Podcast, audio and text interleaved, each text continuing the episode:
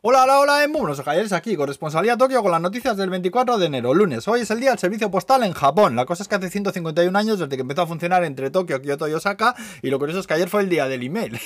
Ojalá si pudiesen pelear los días, que son así rivales. En plan, el día del email se da de hostias con el día de, correos, y el que gane se queda con el día del oro, por ejemplo. Yo qué sé.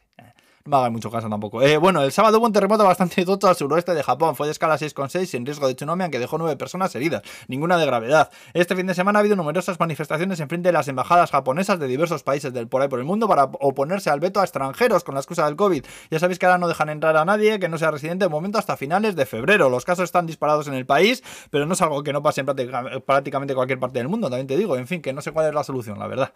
Eh, más cosas. Mitake Umi ha ganado el campeonato de sumo de año nuevo, como si te digo Yokoyama Pérez. A ti te va a dar igual. Luego las bicicletas eléctricas suben de precio, aquí son tremendamente populares y la demanda unida a la escasez de componentes hace que valgan un 10% más caras este año. Yo llevo a mi hija a la guardería todos los días en una y si hace bueno le da mil vueltas a ir en coche, así te lo digo. ¿eh? Luego también se ha vuelto a parar la montaña rusa de los Universal Studios en Osaka, se para arriba del todo y la gente tiene que bajar por unas escaleras, que a mí solo de pensarlo me da un vértigo. De, he visto las fotos y, madre mía. Luego unos estudiantes en Oita han ganado un concurso a la mejor invención con un sistema que es capaz de cortar porciones de tartas o pizzas con exactamente las mismas dimensiones. Pones la tarta ahí, eliges el número de porciones y un rayo láser te la corta en trozos todos iguales.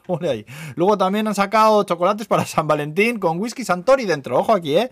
Y la historia del mes, y no la del año, es la del hombre que se cayó desde la azotea de un edificio de cinco pisos en Yokohama. Pero es que luego una mujer que vio caer algo ahí sacó la cabeza por la ventana desde el tercer piso, se asomó tanto que se acabó cayendo también. Pero es que mientras caía esta mujer, había otra señora en el segundo piso que se había asomado para ver al primero y la señora le pegó una hostia así en toda la, en toda la cabeza también, que a poco se cae el hombre también. Eh, pero vamos, que no acaba aquí la cosa, que luego había otro señor que pasaba por ahí por la calle andando y la señora se le cayó encima. En total, cuatro heridos, dos por caídas y dos por lesiones de señora cayendo. Estaban, al menos están todos estables, eh, aunque el de, mayor gravedad es el primero con el que tiene varios huesos rotos y eso, vamos. Esto de una peli de Jackie Chan, joder. Y bueno, ya estaría. Eh, bueno, que en Hirakawa Go han vuelto a poner la iluminación nocturna, que hacía dos años que lo tenían parado esto. Y si buscáis por internet Hirakawa Go Illumination, veréis fotos bonitas del todo. Hala, pues, buen fin de semana. Buen fin de semana, no, buena semana a todos. Agur.